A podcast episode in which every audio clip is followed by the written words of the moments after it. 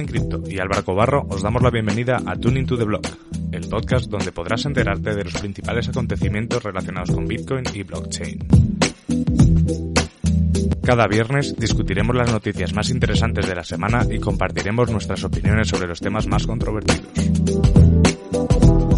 Además, todas las semanas tendremos invitados especiales con los que podremos charlar, debatir y sobre todo aprender de los temas que levanten más interés al ecosistema cripto.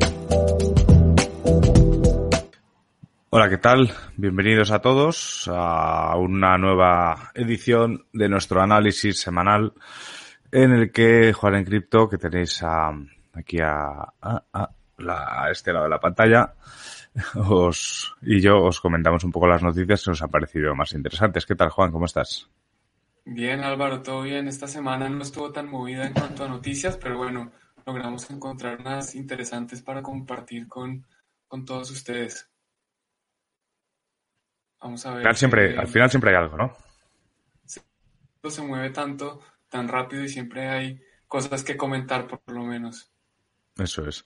Eh, a los que nos estáis viendo en directo, comentaros que podéis participar en el vídeo sin ningún tipo de problema usando los comentarios, ¿vale? Si, si comentáis algo, como veis, yo puedo hacer así y aparecería en la, aparecería en la pantalla y así también podemos saber qué opináis. Así que estáis, sois libres totalmente de, empezar. Así que aquí estamos listos. Eh, si te parece, Juan, empezamos. Perfecto, empecemos. Ok.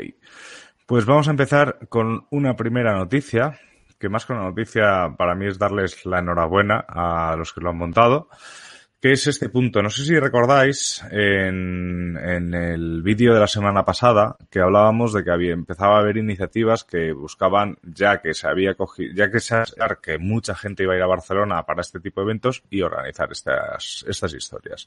O sea que aquí el titular sería que las startups de blockchain y fintech se organizan ante la cancelación del Mobile World Congress. En este caso, eh, os traigo dos ejemplos, hay muchos, ¿vale? O sea, que podéis, o sea, podéis tener en cuenta que hay muchísimas iniciativas. Esta es una de ellas, Blockchain Spirit, en el cual, pues durante el día 27, durante todo el día, ¿vale? Eh, veis que tenéis mogollón de charlas de blockchain, de casos de uso, de proyectos, de adopción, de cripto. Es, la verdad es que está muy, muy bien. Y además, eh, aún no se ha confirmado del todo, ya sabéis a cuándo se confirme, porque además dura hasta las 11 de la noche. O sea, es, es, es, un, es una maratón de, de blockchain y cripto. Y yo personalmente estaré presente dando pues una pequeña, un pequeño speech presentando la solución, como siempre. Bien, yo estoy teniendo problemas con la comunicación. No sé si soy solo yo, pero a veces se corta lo que estás diciendo. Entonces, ah. si, alguien, si alguien está conectado en el chat que nos pueda decir si el sonido está funcionando, eh, por favor, o si es solo aquí que, no funciona. Pero bueno, con respecto a lo de Barcelona, pues me parece buenísima iniciativa que, que la gente no se vare, que si las cosas no se dan como todos queremos que se den, por ejemplo, con el mobile eh, Congress o World Congress, o como se llame, pues que, que, la gente siga, busque otras soluciones. Entonces veo que estas iniciativas son interesantes, me alegra por tu parte que, que vayas a estar allá, a compartir con la comunidad, hacer tu speech que supongo que es de .dx, no, no, esa parte por ejemplo no la oí, se, se perdió el sonido en este momento, pero sí, sí. Sí, así es. O sea, lo que voy a hacer es presentar un poco la, la solución de pagos.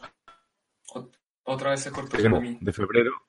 Sí, digo que esta es una iniciativa para el 25 de, febrero. Eh, aquí José, José Menéndez sí que nos comenta que se queda en algún momento. Eh, estamos, sí. Luis Guillermo también nos dice, yo lo siento, os prometo que tengo una conexión de más de 400 megas. Eh, últimamente está fallando, tengo que hablar con, con, con el punto, con la operadora. Decía que está también, aparte de blockchain, eh, blockchain Spirit, ¿vale? Sí que está también la, la opción de, de FinTech Spirit el día 25. Y pues la verdad es que, ya os digo, hay muchísimas iniciativas y si teníais pensado ir a Barcelona, eh, tranquilos que vais a tener, que vais a tener esos puntos. Eh, vamos a... Con, suerte, no va a haber coronavirus porque la gente de, de otros países de China no van a venir. sí, efectivamente. Bueno, a saber, es un poco también un por, por temor al, coronavirus. Y vamos a pasar ahora sí, eh, Luis, por ejemplo, si quieres, Juan, nos, nos comenta Luis, eh, desde Colombia, que cómo ven de Decentraland después de su lanzamiento el de ayer y qué opinión tiene acerca de Matic Network. Yo concretamente... Sigue, sigue. Quería mandarle un saludo a Luis Guillermo rápido eh, a Colombia, un compatriota por acá. Decía que, bueno, yo de Decentraland sé más bien poco. Eh, por lo que tengo entendido, es como una especie de ciudad virtual, ¿no? En la que se venden parcelas y, se podrán hacer muchas cosas. Eh, me parece un experimento interesante, pero tampoco tengo una opinión formada como para, como para darte una visión real, Guillermo. Ok, bueno, yo sí tengo un poquito más de conocimiento entonces con respecto a Decentraland. Efectivamente es, es un mundo virtual, son, es una cuadrícula, una matriz que tiene distintas, digamos, una matriz es muchas cuadrado con distintos cuadraditos adentro, que son los lotes. Cada lote creo que son 10 metros cuadrados o 10 pies cuadrados, no estoy seguro. Y, e incluso un lote se alcanzó a vender como por, creo que fue 210 mil dólares. Esto fue 2017 o 2018. Entonces, pues es un proyecto que ha tenido bastante tracción. Eh, tiene su propia criptomoneda que funciona adentro para comprar parcelas o estos terrenos o para comprar activos digitales que se van a empezar a vender adentro del juego. Lo que lanzaron ayer, ayer fue o antes de ayer lanzaron, ya está en vivo, ya la gente puede empezar a, en teoría, empezar a caminar en este mundo virtual. Es, un, es una DAO, es un proyecto relativamente descentralizado donde el, el mismo proyecto tiene los, es el dueño de las parcelas, remunera a los desarrolladores que están trabajando a mí me parece interesante personalmente. Tengo un poquitiquitiquitico de DAI, de, no de DAI, sino de Maná. Maná es la criptomoneda de ellos, eh, por experimento, porque nuevamente, pues yo, a mí me gusta experimentar. Es de la, es, creo que tengo tres criptoactivos en este momento y uno es este de Maná. Entonces, pues vamos a ver qué pasa. A mí la verdad, de nuevo, no me importa si sube o baja porque es tan poquito que, que no me va a afectar. Pero pues desde lo, de lo que hay distinto, interesante, es, es chévere porque es lo que, está, lo que están planteando es que en el futuro o próximamente vamos a empezar a vivir en un mundo de realidad virtual. Entonces, en este mundo uno se puede conectar su headset y empieza a caminar y a ver las distintas parcelas y lo que haya construido en ese mundo. No estoy seguro si lo vayan a lograr sacar adelante, eh, pero pues vamos a ver, desde de los proyectos que me interesan algo, eh, es ese. Eh, Matic, que también lo mencionaba, ese sí no lo conozco, sé que mucha gente lo menciona, sé que tú has ha tenido unos subidas importantes, pero eso sí, la verdad, no tengo ni la menor idea. Desde luego, es, es, lo que decía, un experimento interesante. Yo ah, sí que había leído. ¿Qué pasó cuando estuve en, el Anarcapulco? otra vez. Sí, decía que en, el Anarcapulco, en México, creo que hacían un meetup de Centraland y no pude verlo, pero, pero es interesante.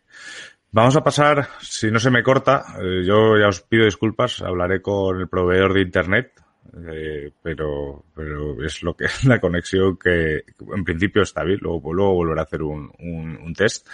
Eh, vamos a pasar a la siguiente noticia, que es eh, una noticia que me parece súper interesante, ¿vale? que es que el gobierno australiano apuesta por blockchain en un roadmap a cinco años vista. ¿vale? Esta es una noticia que salió el, bueno, ha salido, salió ayer, ¿vale? El gobierno australiano menciona que Australia es referencia mundial en cuanto a aplicaciones blockchain y por supuesto tienen que tienen que apostar por ello. O sea lo, lo comentaba lo comentaba Jesús.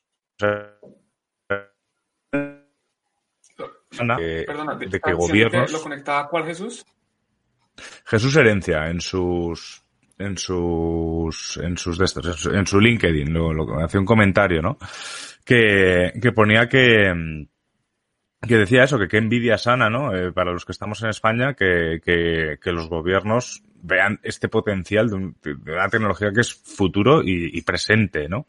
Entonces, eh, enhorabuena a Australia por porque han visto ese, ese avance.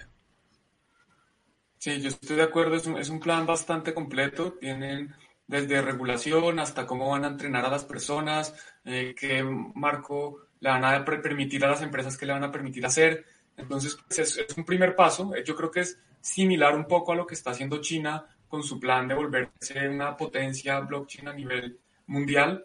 Esto, para que entiendan, es más enfocado a la tecnología como tal, digamos, la cadena de bloques, las bases de datos distribuidas, que las criptomonedas en general. Sin embargo, yo desde hace tiempo llevo siguiendo un poco las patentes que han salido en cuanto a blockchain y Australia creo que está de tercero después de eh, China, Estados Unidos y pues ya el tercero sería Australia. Entonces siempre se han movido, hay un proyecto allá que se llama Power Ledger, yo sé que hay varios proyectos, hay varios bitcoiners australianos, está Mato Deo, está Stefan Libera, o sea que Australia está siempre un poquito, digamos, más avanzados y pues los felicito también por este roadmap. Vamos a ver qué pasa.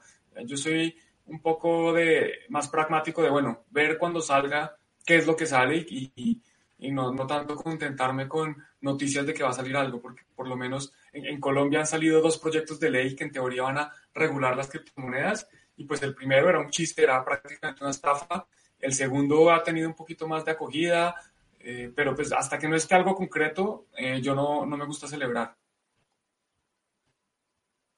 Eso es como lo que veo yo por, con respecto acá. Digo que nos comentan en el chat, luego te voy a poner así para que no nos no te tape, eh, que viendo de Australia que creen acerca del acuerdo entre Visa y Coindesk, creo que te refieres a Coinbase, no, no, no sé si Coindesk ha hecho algo con Visa para la emisión de plásticos, por eso digo lo de, lo de Coinbase. ¿Cuál creen que vaya a ser el próximo paso en la relación con el mundo institucional? Eh, voy a ocultar el comentario porque si no, no, nos corta aquí la cabeza. Eh, yo personalmente me parece súper interesante, ¿no? Que, empresas tradicionales y gigantes eh, se acerquen al, al a, a, blockchain o a criptos, pues mediante Coinbase o mediante lo que sea. Pero yo siempre, yo siempre dije que, sea, a mí me parecen muy bien estas, estas iniciativas. Eh, solo que para mí es importante diferenciarlas de, de, de un punto, ¿no? O sea, que Coinbase o Wirex o, hay muchas eh, está muy bien para los que estamos dentro del ecosistema cripto, pero al final el hecho de que tú pagues con una tarjeta Coinbase en un comercio, el comercio no sabe que estás usando cripto. O sea, si estamos apostando por la, por lo que es la adopción, este tipo de, de iniciativas para los que estamos dentro están súper bien, son maravillosas, pero eh, creo que deberíamos hacer un esfuerzo todos para cada vez que vayamos a usar una cosa así, como preguntar si se puede pagar con Bitcoin al, propio comercio, ¿no? Para, pues eso, para hacer que se conozca un poco más. Sí, yo estoy parcialmente de acuerdo. Yo creo que es una buena iniciativa en principio porque a los que tenemos cripto eh, nos facilita o nos permite una nueva forma de, de gastarlo, si, si, queremos gastarlo, si eso es lo que quiere hacer la gente. Y yo creo que está bien que la gente haga lo que quiera hacer, pues que tengan libertades. Entonces a mí me, me gusta esa parte. Eh, Coinbase no es particularmente querido por, por, mucha gente porque pues por los temas de KYC, eh, porque es un poco eh, parte del establecimiento y Bitcoin trata de ser como anti-establecimiento.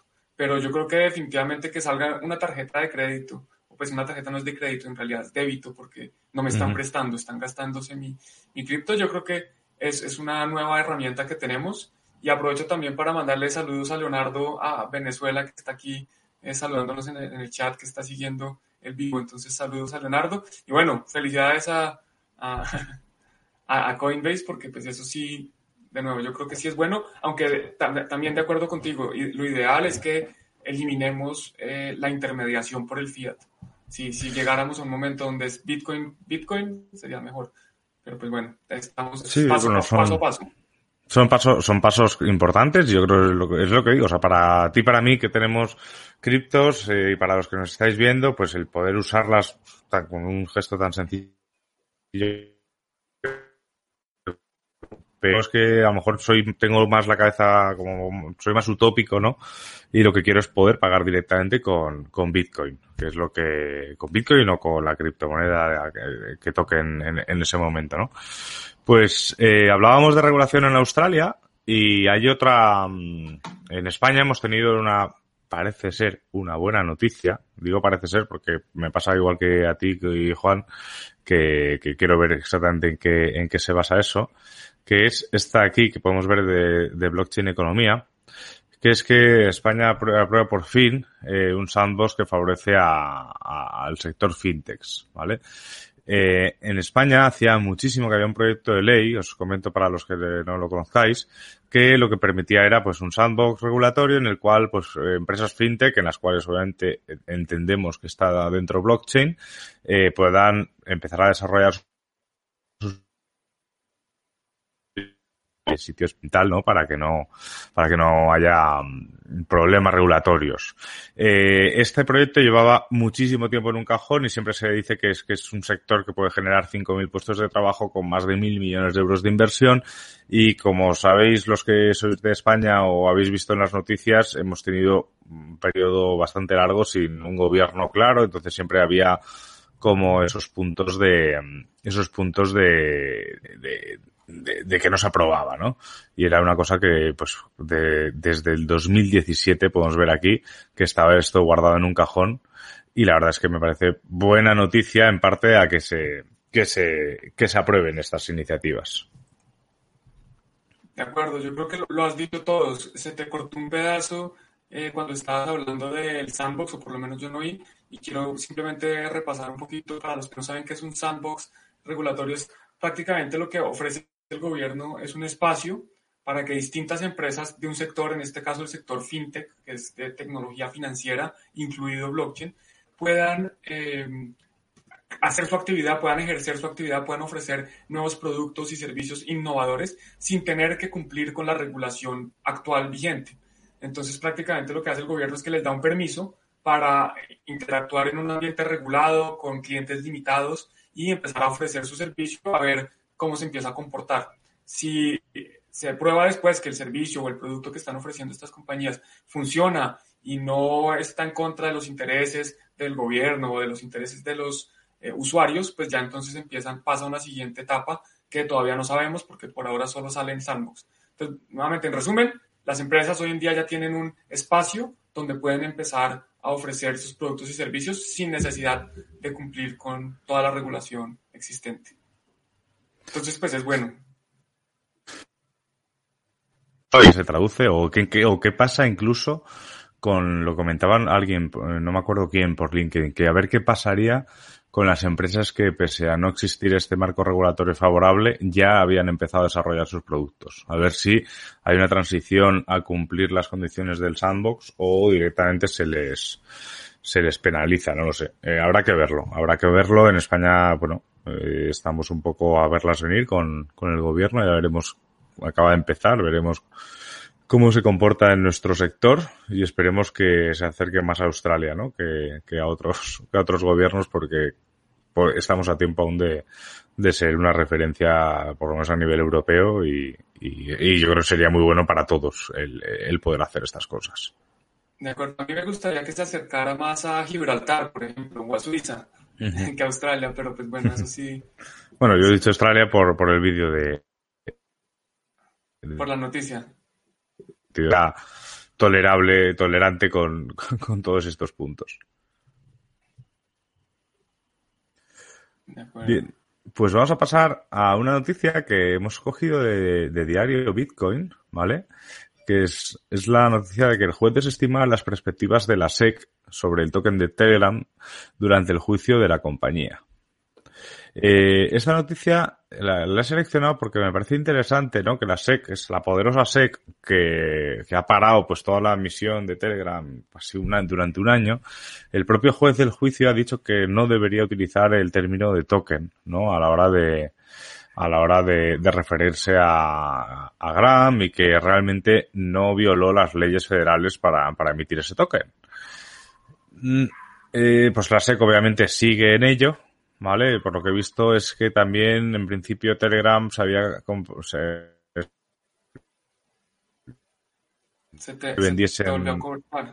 decía que decía que se habían comprometido en principio a que no se revendiesen la emisión de esos tokens, pero claro, Telegram no puede controlar lo que hace lo que hacen sus usuarios. Entonces por ahí está está todo. Me parece, tú sabes más que yo de temas de securities y utilities pero me parece que es mm, bastante importante que el juez de momento parece ser que se está poniendo del lado de, Telegram.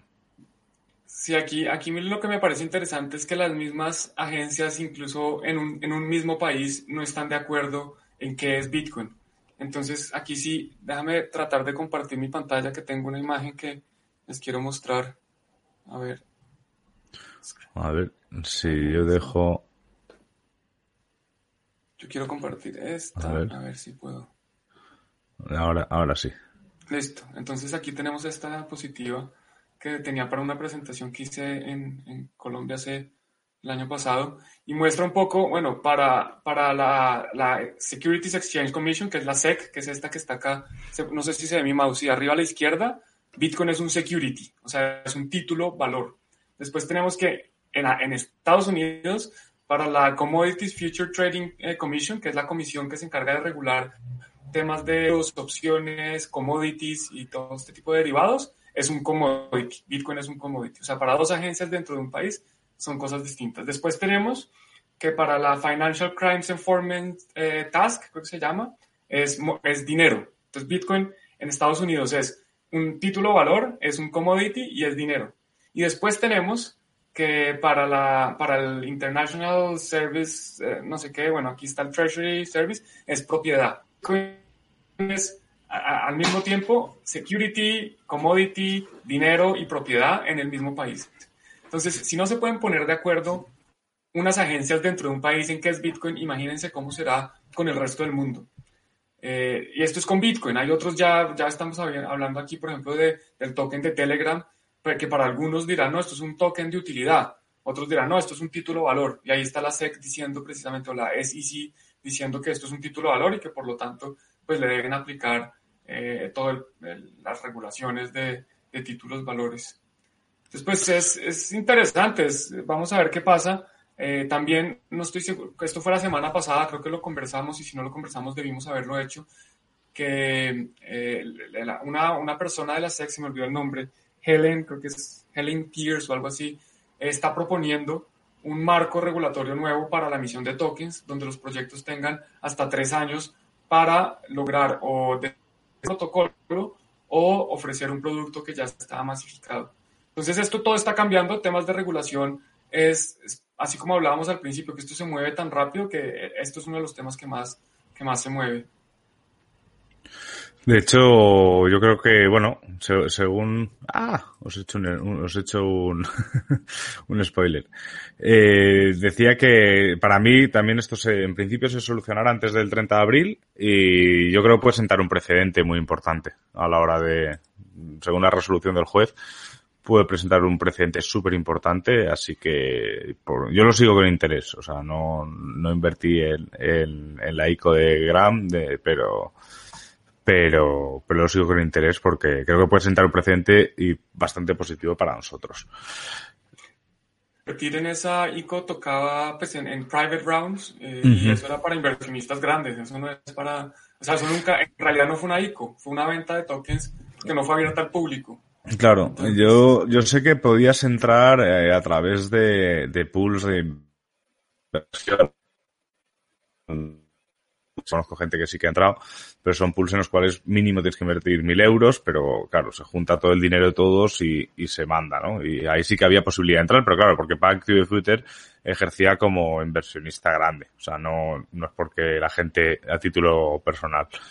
Pero, y por eso, o sea, yo creo que es eso. Para mí lo interesante es que, que hay batalla contra la SEC, que no, no parece ser que no tiene la razón magnánime en Estados Unidos, así que veremos. Y ahora sí.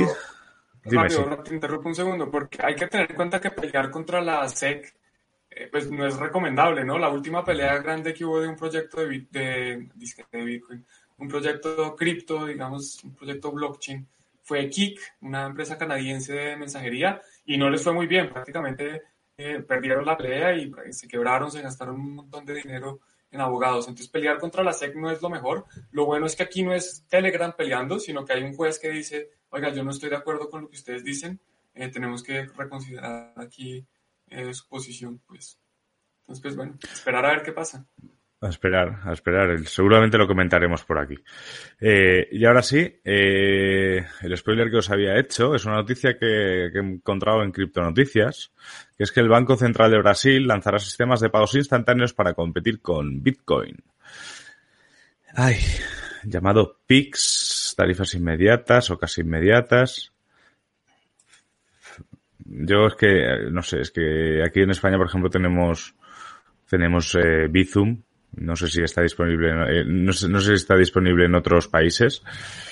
Pero a mí lo que me hace gracia es que el, Banco Central de Brasil, ¿no? Eh, quisiese competir con Bitcoin con pagos instantáneos, cuando realmente no creo que esa sea la mejor característica de Bitcoin. O sea, de hecho,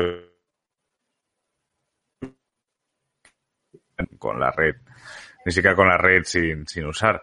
Entonces, un ejemplo más de que, de que gobiernos y, y, bancos centrales ven por un lado a Bitcoin como, como una amenaza y tampoco terminan de entender lo que es Bitcoin para intentar competir con, contra él.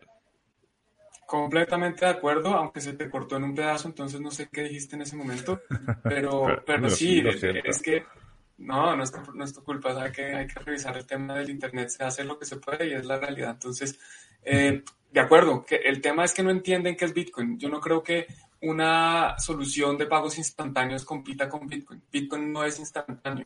Eh, Bitcoin lo que es es dinero incensurable, que no nadie controla la misión, que la misión es fija, que es inmutable. Eso es Bitcoin. Bitcoin no es para pagos inmediatos. Para pagos inmediatos yo utilizo mi tarjeta de débito, yo utilizo PayPal, o yo utilizo, digamos, otras soluciones que va a haber. Eh, potencialmente uno ya podría hablar de pagos instantáneos o pagos inmediatos ya cuando entramos el tema de, de Lightning Network, que, que, existe, que funciona, pero eso es un poquito, eso va a tomar un poco más de años para, para llegar a una adopción importante. Aquí no entiende que, es que el problema es que yo no quiero tener reales, no porque los pagos no sean inmediatos, sino porque yo sé que el gobierno, que el Banco Central va a seguir imprimiendo reales y sé que el día que yo quiera enviar reales a un país que a Brasil no le guste, pues me van a bloquear eh, el enviar esos reales. Entonces, aquí Bitcoin no está compitiendo por pagos inmediatos, eso, se llama, o pagos instantáneos, eso es no entender la tecnología. Pues bueno, sabemos que, sabemos que vienen más eh, criptomonedas o monedas digitales de bancos centrales. Eh, y pues hay que ver con quién compiten, pero yo no los veo compitiendo con Bitcoin. Creo que la propuesta de valor es muy distinta. Sí, de hecho, por ejemplo, eh, se te volvió a cortar. Digo que, digo que en España, en España es, Bizum es una aplicación que tienen prácticamente todos los bancos menos el mío, pero que sirve para hacer pagos instantáneos. Y la gente lo que hacía, porque los, lo utilizan muchísimo la gente joven, pues si tenía que pasarle yo 5 euros a Juan en el, en el concepto, en lugar de poner 5 euros de las tapas que nos hemos comido, ponía los 5 euros para las armas y conquistar Granada, ¿sabes? O sea, ponían conceptos como, como de broma. Eh, pues para eh, pues para los presos, yo qué sé. O sea, bomba nuclear, sí. Sí, sí, o sea, para, para tal. Y resulta que el banco, que los bancos eh, antes no hacían nada, pero han empezado a censurar esos movimientos. Saben que son de broma, porque creo que nadie pondría eso, pero han empezado a censurar esos movimientos. Incluso contactan con los usuarios y dicen, no te puedo aceptar este movimiento porque obviamente tú no puedes hacer un eh, la gente me hace gracia, se ríe de eso, pero, pero para mí es un ejemplo claro de que sí, que es un servicio muy útil, pero estás utilizando un intermediario que te puede censurar en cualquier momento cualquier tipo de pago. O sea, es que ese es el punto que hablamos con Bitcoin, no hablamos de pagos instantáneos. De hecho, es que Bitcoin no tiene pagos instantáneos eh, como tal metidos. O sea, no sé, podemos empezar a hablar si quieres también. No, lo que no quiero. Eh, hoy no había ninguna cosa de Bitcoin Cash ni nada, o sea que no, no vamos a sacarlo porque sí. Pero, pero es eso. O sea, para mí lo importante de esta noticia, más que Brasil vaya a sacar esto, es que intente competir con Bitcoin con pagos instantáneos. Bueno, pues vale. Pues, pues tendrás tus pagos instantáneos en 10 segundos, o sea que tampoco son instantáneos del todo. Eh, pero, pero no estás compitiendo con Bitcoin. Yo, no sé. Eh, invito al, al, Banco Central de Brasil a hablar con cualquiera de las en eso y si no aquí en Bitcoin, en tu Block y en Juan en Cripto te estamos totalmente abiertos para, para explicárselo. Con mucho gusto. Y vamos a pasar a la última noticia, que más que una noticia es una recomendación ferviente para, para que la veáis. ¿Vale? Os, os adelanto aquí porque como voy, no tengo dos pantallas, os la pongo aquí, que es que eh, José Rafael Peña de Cripto Noticias publicó el 17 de febrero eh, un artículo que se llama Así funciona un esquema piramidal que se escuda en Bitcoin y otras criptomonedas. Es un artículo en el que, avísame Juan si se me corta, ¿vale? digo que, digo que es un artículo que en el que él pues fue a un evento en Venezuela sobre un proyecto y, que, bueno, eh, no era la misma, resulta que no era la misma empresa que anunció el evento con la que la vio, como había pocos... Se te cortó. Como, había pocos... Pues, como había pocos eventos en Venezuela de este tipo, él se acercó, pues como si se acerca a un meetup en un hotel así lujoso y tal, y resultó pues que era obviamente un, una pirámide horrorosa, ¿no? Es, el artículo no lo vamos a leer aquí entero, pero no tiene desperdicio porque es que yo he estado también en eventos en España de, este tipo eh, y es que no entiendes cómo al final la gente se meta en, en, estas cosas, ¿no? Es algo que comentamos tú y yo muchas veces, pero es que me parece que deberemos seguir comentando cada vez que podamos porque me parece una lacra muy gorda para, para el ecosistema. De acuerdo, creo que lo comentamos cada semana y yo no me voy a cansar de repetirlo. Eh, hay que tener mucho cuidado con las estafas. Si les ofrecen rentabilidades garantizadas, exageradas, pues eso con seguridad es una estafa. Incluso ahí en el artículo, José Rafael dice, miren, si, si les ofrecen algo que es muy bueno para ser cierto, es porque no es cierto precisamente.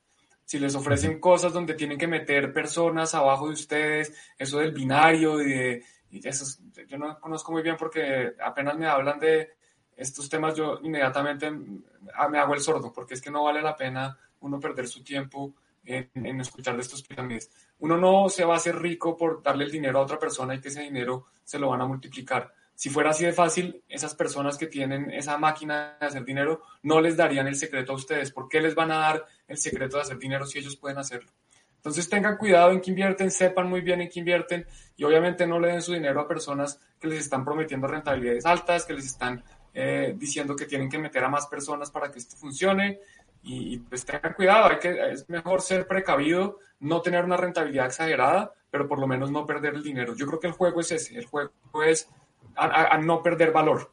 Y, y, para mí eso es Bitcoin, es yo no tengo muchos dólares, no tengo muchos euros, no tengo muchos pounds, por seguro yo creo que con Bitcoin, por lo menos el juego es a no perder valor. Seguramente va a haber otros activos que van a subir mucho más de precio, pero es que a mí no me interesa eso. Yo no voy a jugar a adivinar cuál es el que va a subir de precio. Yo voy a jugar a preservar mi valor. Ese es mi juego.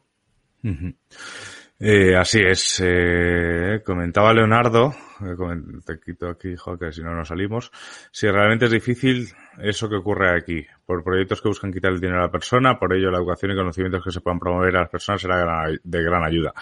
Eh, así es, la mejor arma, la mejor arma contra estas cosas es la formación y, y, sobre todo el, el, saber que nadie te va a regalar nada.